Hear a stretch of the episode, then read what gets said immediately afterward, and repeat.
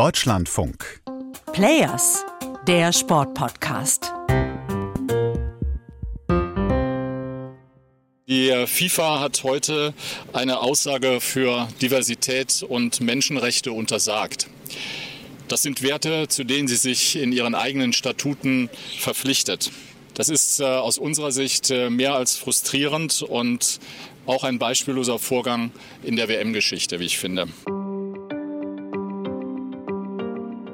Das sind deutliche Worte vom DFB-Präsidenten von Bernd Neuendorf. Worte, die man so in der Art und Weise noch nicht ganz so häufig gehört hat von einem Präsidenten des Deutschen Fußballbundes, auch noch während einer Fußball-Weltmeisterschaft. Es geht natürlich um die One Love Kapitänsbinde, die ursprünglich sieben europäische Nationen bei dieser Weltmeisterschaft tragen wollten, um ein Zeichen zu setzen, eben für Diversität und Menschenrechte. Die FIFA hat das jetzt aber kurz vor dem Anpfiff doch noch untersagt, verweist dabei auf das eigene Regelwerk. Und die Verbände, die gehorchen und laufen jetzt doch nicht mit dieser One Love-Binde auf. Warum eigentlich, wenn sie doch vorher noch breit und groß angekündigt haben, alle Konsequenzen mittragen zu wollen? Raphael Späth hier, gemeinsam mit dem Deutschlandfunk WM-Reporter Matthias Friebe, der momentan in Doha mit dabei ist. Matthias, hier in Deutschland gab es quasi kein anderes Thema an diesem Tag als diese One Love Kapitänsbinde. Wurde denn auch in Katar selbst so heftig darüber debattiert? Ja, in der Tat wurde auch hier heftig darüber debattiert. Das lag daran, dass in allen drei Spielen dieses Tages eine Mannschaft auf dem Feld stand, die da mitmachen wollte. Im ersten Spiel die Engländer, im zweiten Spiel die Niederlande und am Abend dann noch Wales. Und äh, es war sozusagen bei allen drei Spielen im Vorfeld das Thema, würden sie nun diese Binde tragen oder nicht. Und dann sind da natürlich auch noch eben solche Verbände wie der DFB dabei, die ja ohnehin ein großes und gewichtiges Wort in der Regel darstellen. Deswegen, das war hier auch ein großes Thema, auch in den Gesprächen unter den Journalisten, in den Gesprächen unter den Fans, in der Innenstadt, vor den Stadien. Das war tatsächlich äh, eins der tagesbestimmenden Themen. Ich kann mich noch daran erinnern, letztes Jahr haben wir auch diesen Podcast gemacht, anlässlich der Europameisterschaft damals. Und Damals haben wir auch über die Regenbogenbinde diskutiert, die Manuel Neuer getragen hatte während der Europameisterschaft. Erinnerst du dich noch an die zwei entscheidenden Worte? Die haben wir damals ganz oft benutzt. Da ging es auch nachher um die Beleuchtung des Münchner Stadions, die nicht mehr erlaubt war. Ja klar, damals war immer die Rede vom Good Cause, also der guten Sache, genau. die diese Regenbogenbinde repräsentiert. Und genau deswegen hat die UEFA das damals auch zugelassen. Genau, lass mich das kurz erklären. Die, die, die UEFA hat nämlich begründet, und hat gesagt, es ist das Einstehen für etwas und nicht gegen etwas. Und mit dieser gleichen Begründung haben sie ja damals das Anstrahlen des Münchner Stadions verboten, weil sie gesagt haben, da ging es um das Ungarn-Spiel, es könnte als eine Demonstration gegen das politische System in Ungarn verstanden werden und deswegen ging das nicht. Die Binde ist aber das Eintreten für etwas, was auch in den UEFA-Richtlinien steht, übrigens ja auch in den FIFA-Richtlinien, wir haben es ja schon von Bert Neuendorf gehört und deswegen ist das in Ordnung. Und deshalb verbietet die FIFA jetzt diese One Love Binde, weil man das als Protest gegen die katarische Regierung werten könnte oder warum? Ich kann es mir nur so erklären, dass es da Einfluss gegeben haben muss vom Gastgeber. Das ist nicht bestätigt, das, äh, da äußert sich die FIFA auch nicht zu. Ich habe auch die passende Anfrage gestellt. Natürlich bekommt man darauf keine Antwort. Aber es war ja schon beim Thema Bier so, dass auch da äh, der katarische Palast sozusagen durchgedrückt hat, dass die Bierstände an den Stadien verschwinden. Ich kann es mir nicht anders vorstellen, dass die FIFA auch in diesem Fall wieder eingeknickt ist und da jetzt mitmacht.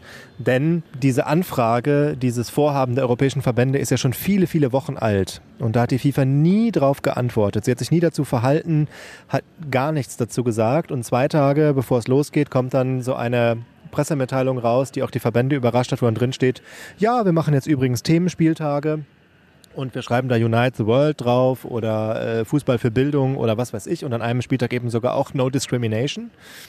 Und das war ja einfach nur, um diese Aktion zu kapern und mit einem FIFA-Brand zu versehen und dann zu sagen, so, jetzt haben wir unsere eigene Aktion und ihr seid nach Regelwerk sowieso verpflichtet, ihr müsst die so steht es tatsächlich im Ausrüstungsregelwerk drin, sowas gibt es tatsächlich. Im Ausrüstungsregelwerk steht, die Teams müssen die von der FIFA gestellten Binden tragen. Okay, aber das wussten ja die Nationalverbände auch schon, dass es so ein Regelwerk gibt. Und trotzdem haben sie ja bis zuletzt daran festgehalten, diese Binde zu tragen, haben sogar gesagt, sie würden auch Sanktionen in Kauf nehmen, wenn es zum Beispiel eine Geldstrafe geben sollte. Dann würden sie die auch gerne zahlen, hat auch Bernd Neuendorf gesagt, unter anderem der DFB-Präsident. Jetzt hat die FIFA aber damit gedroht, die Kapitäne, die diese Binde tragen, mit einer gelben Karte zu verwarnen, also eine sportliche Bestrafung quasi. Und das ist dann der Grund, weshalb viele Verbände gesagt haben, nee, da machen wir jetzt doch nicht mehr mit. Genau, das ist die offizielle Begründung. So wurde es auch in diesem gemeinsamen Statement äh, veröffentlicht, äh, dass man die Spieler nicht in die Position bringen will, persönliche Spielstrafen sozusagen zu kassieren und damit auch den Erfolg der Mannschaft in gewissem Sinne zu gefährden. Ähm, ist jetzt im Fall der deutschen Mannschaft vielleicht nicht ganz so entscheidend, wenn Manuel Neuer eine gelbe Karte im ersten Spiel kassiert, kassiert eine zweite und ist gesperrt, ist das schon wieder was anderes. Aber dieses Übertragen eines Ausrüstungsregelwerks auf das Spiel, das ist der entscheidende Faktor. Es gibt ganz viele Experten, die sich jetzt dazu äußern und sagen, das kann man nicht begründen. Man kann zwar sagen, er verstoßt gegen FIFA-Regeln, aber der Schiedsrichter vergibt ja die gelbe Karte und der findet in den Spielregeln keinen Anlass dafür. Da sind sogar, da steht sogar ausdrücklich drin, dass solche Botschaften nicht schlimm sind. Und das kann man dann wiederum nur über erneuten Druck der FIFA lösen, indem man den Schiedsrichtern sagt, ihr müsst aber gelbe Karten zeigen. Die werden es dann wahrscheinlich auch machen und sich beugen der FIFA.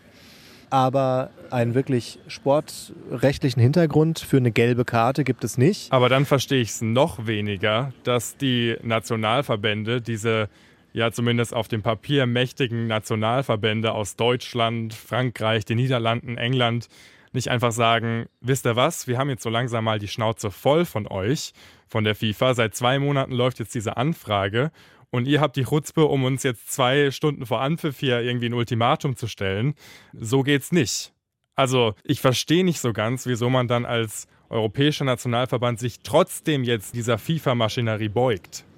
Ja, da muss hinter den Kulissen eine ganze Menge abgegangen sein. Äh, da müssen sehr, sehr harte Verhandlungen gelaufen sein. Das kriegt man auch zwischen den Zeilen mit. Äh, bis hin zur Generalsekretärin Fatma Samura war da wohl die FIFA-Spitze auch mit eingebunden. Und die müssen ziemlich harte Bandagen aufgefahren haben, die Funktionäre der FIFA. Es hat ja nicht nur ein gemeinsames Statement der europäischen Verbände gegeben, auch die FIFA hat ein Statement rausgegeben und hat so etwas wie Entgegenkommen signalisiert. Entgegenkommen aber mit Gänsefüßchen, mit Anführungsstrichen würde ich das jetzt mal versehen, denn was die FIFA jetzt angeboten hat, ist, den Themenspieltag Viertelfinale No Discrimination flexibel vorzuziehen. Also eine Mannschaft kann sich jetzt immer entscheiden, No Discrimination auf die Kapitänsbinde zu drucken oder diese auszuwählen und mit dieser zu spielen, statt der für den jeweiligen Spieltag eigentlich vorgesehenen Binde, damit alle 32 Mannschaften diese Binde tragen können, wenn sie denn möchten und nicht erst die acht, die im Viertelfinale stehen. Aber das als Entgegenkommen zu framen ist äh, krass.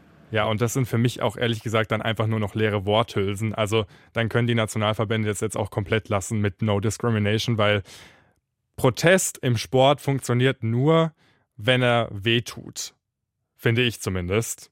Und genau deshalb wäre es ja so wichtig gewesen, dass sich diese Nationalverbände der FIFA-Regel jetzt einfach widersetzen und es quasi wirklich provozieren, was dann passiert, wenn man diese One Love-Binde, die ja, ich kann mich noch daran erinnern, vor ein paar Monaten, als diese Binde rausgekommen ist, gab es ja auch in den sozialen Medien einen wahnsinnigen Shitstorm deshalb, weil diese One Love Binde ja nicht mal die Regenbogenfarben hat.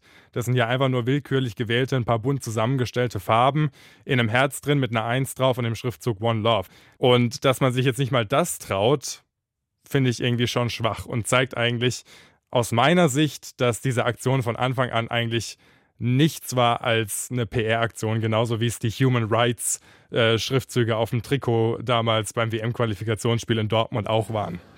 Ich hätte es tatsächlich mal spannend gefunden.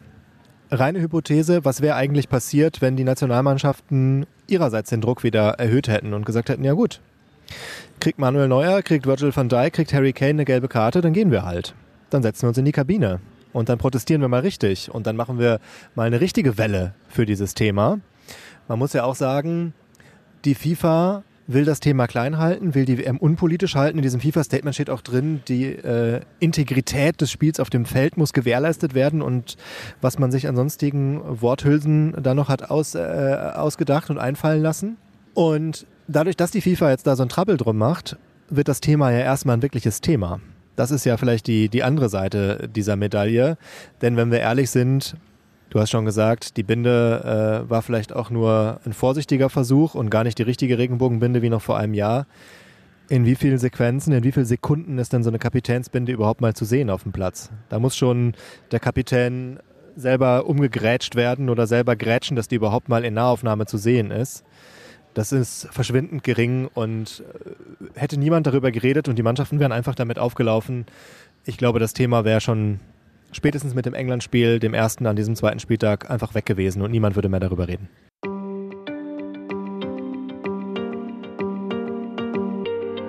Anhand dieser Debatte um die One Love Kapitänsbinde haben wir wieder gesehen, dass die FIFA schlussendlich bei der Weltmeisterschaft machen kann, was sie will, sogar Strafen androhen kann, die gar nicht so im Regelwerk stehen und trotzdem damit davonkommt.